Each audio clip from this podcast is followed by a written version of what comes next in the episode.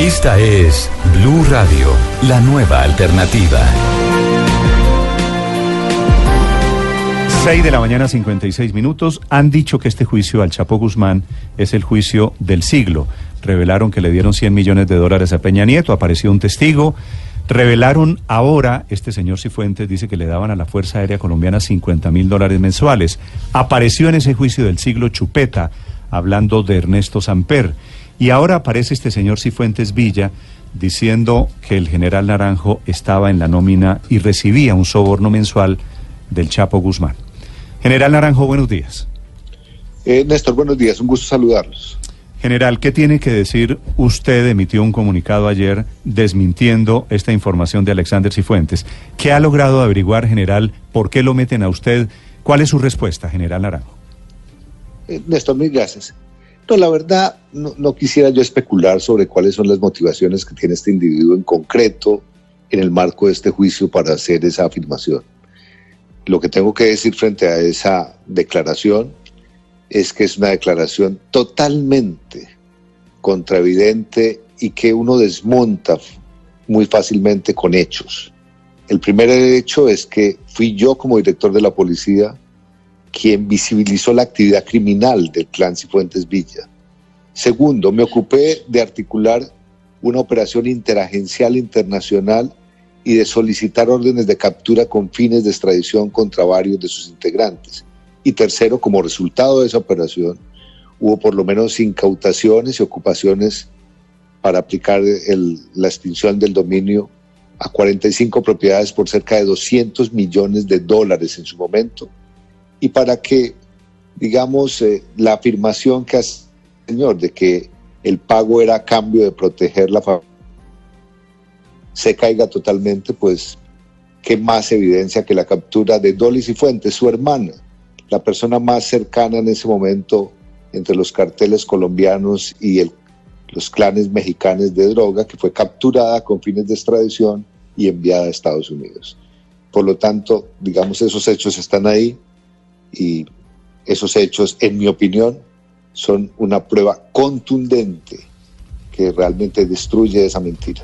Sí, general Naranjo, ¿es posible que esta declaración del señor Cifuentes, precisamente por eso, porque usted capturó a Dolly Cifuentes, sea la venganza de la familia Cifuentes contra usted? Pues Néstor, yo, yo no quiero especular ni, ni aparecer aquí pues como Martín, porque yo elegí pues ser policía, yo tomé la decisión de participar y de liderar cerca de 800 capturas de, con fines de extradición que se produjeron desde el año 95, de que comencé a ser oficial de inteligencia, director de inteligencia, hasta el año 2012 que me retiré.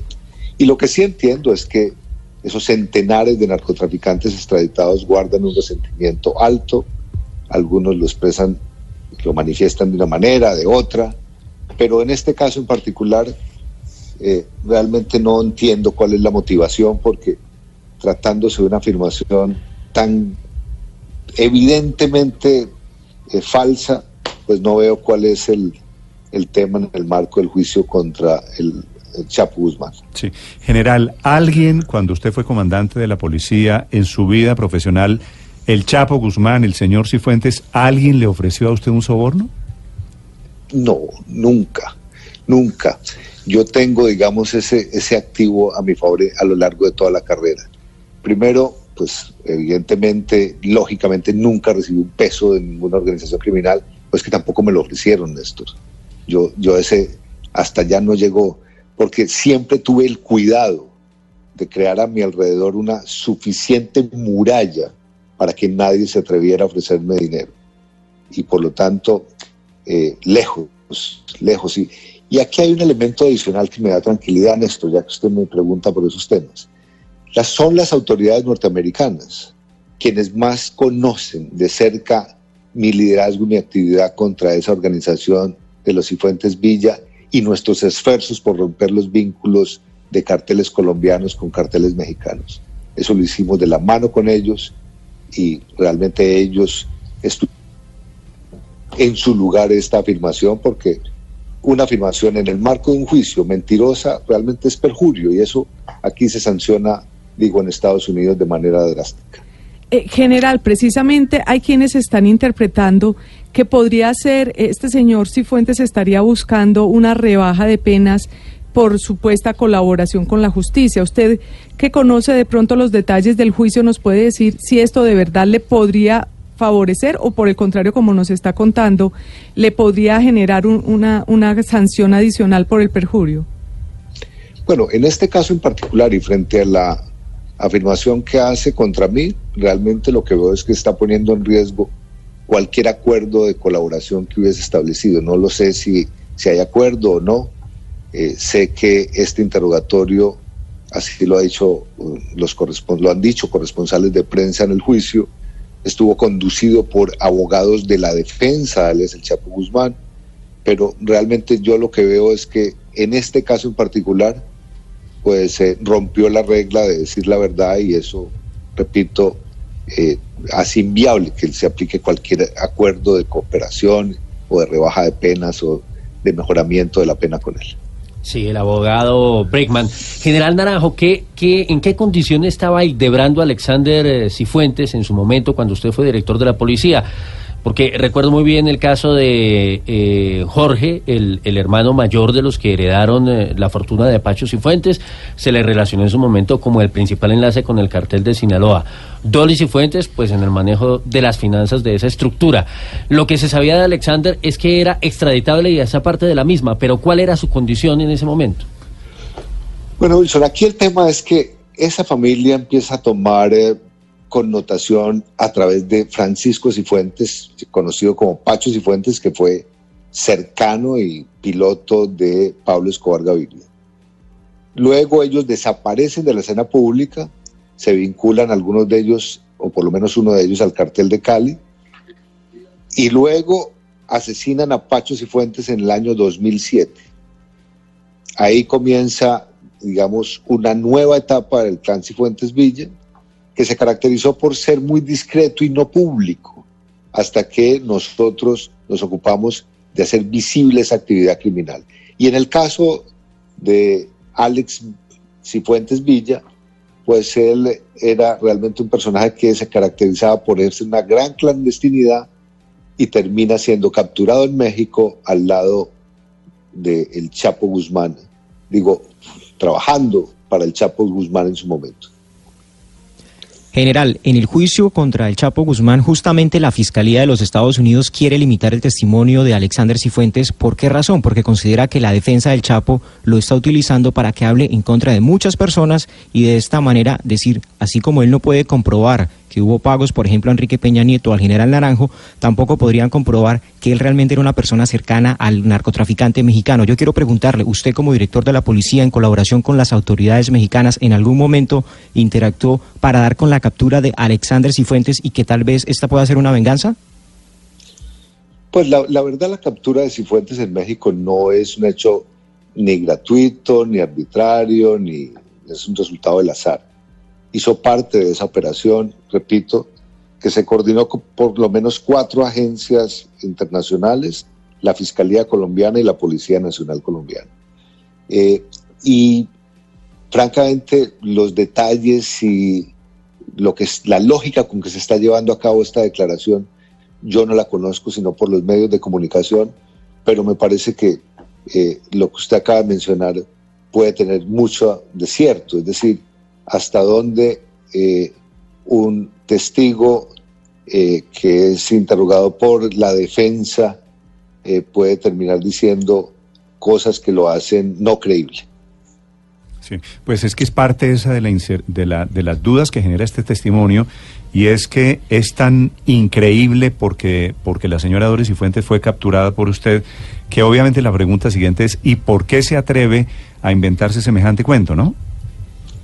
Sí, además, francamente, Néstor, un cuento tan, tan fácil de probar que no es así, porque eh, en el, en el caso mío sorprende que la afirmación sea de esa naturaleza, pero además tan genérica y gaseosa, porque a la luz de una valoración crítica, de, de una prueba testimonial, pues surgen unas preguntas que tiene que resolver ese señor.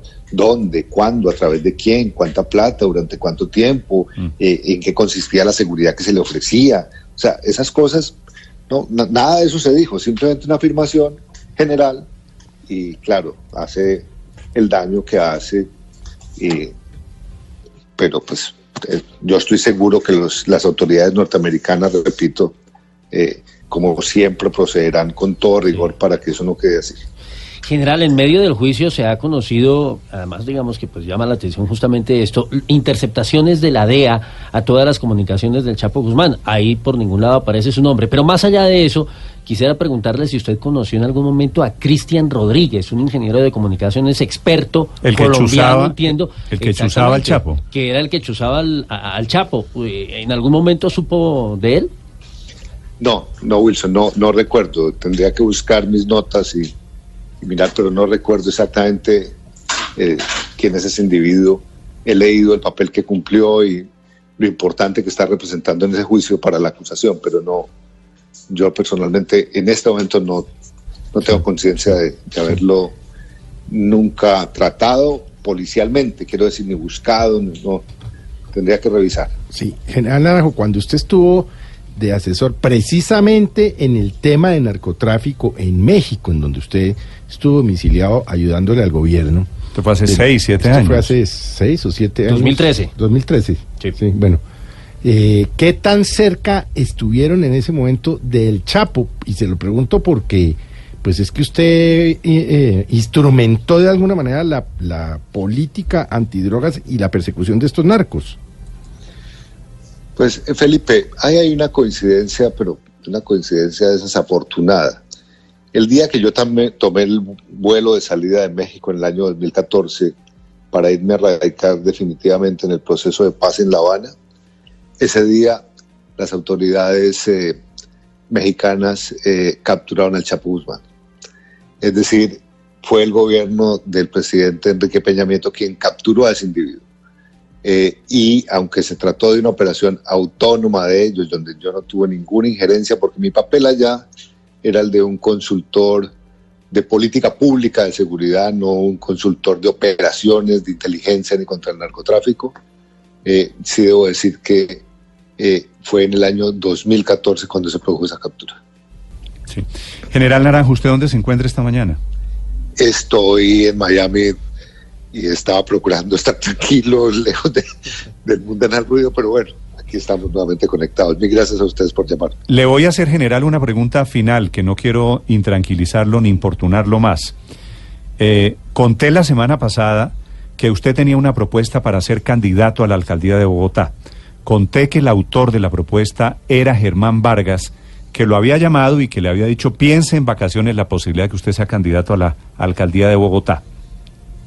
Quisiera aprovechar que lo tengo en la línea para preguntarle, general Naranjo, ¿qué le va a responder, si me confirma, por favor, qué le va a responder al doctor Vargas Lleras? Bueno, la verdad es que lamento no haber eh, no haberlo hecho, digamos, de manera privada, como él me, comunicó. Mi respuesta, tengo que hacerlo de manera pública. eh, y la verdad es que seré consistente y coherente con lo que he dicho siempre. No participaré de procesos electorales, no, no tengo ninguna aspiración política y por lo tanto, pues eh, tengo que decir que no, no tengo interés en ser candidato a la alcaldía de Bogotá, Néstor. Sí. Bueno, eso me parece totalmente claro y contundente. Eh, pero, general. Me aventuré aquí a decir, general Naranjo, la semana pasada, que su decisión iba a pasar por sus compromisos personales, familiares, porque ya usted consideraba que su carrera pública había llegado al final. Sí, Néstor, al final son 42 años de servicio público, 42 años que me dejan grandes satisfacciones, me dejan con un sentimiento de haberle cumplido al país y también me ponen en mi, en mi órbita personal sobre la reflexión de que más allá de esto público hay otras aspiraciones, como por ejemplo estar conectado a, a la academia, poder de alguna manera recrear y escribir algunas notas sobre lo que ha sido el desempeño público y yo esperaría estar en esa actividad. General, gracias por acompañarnos esta mañana. Un abrazo. Gracias, Néstor, muy amable. Chao.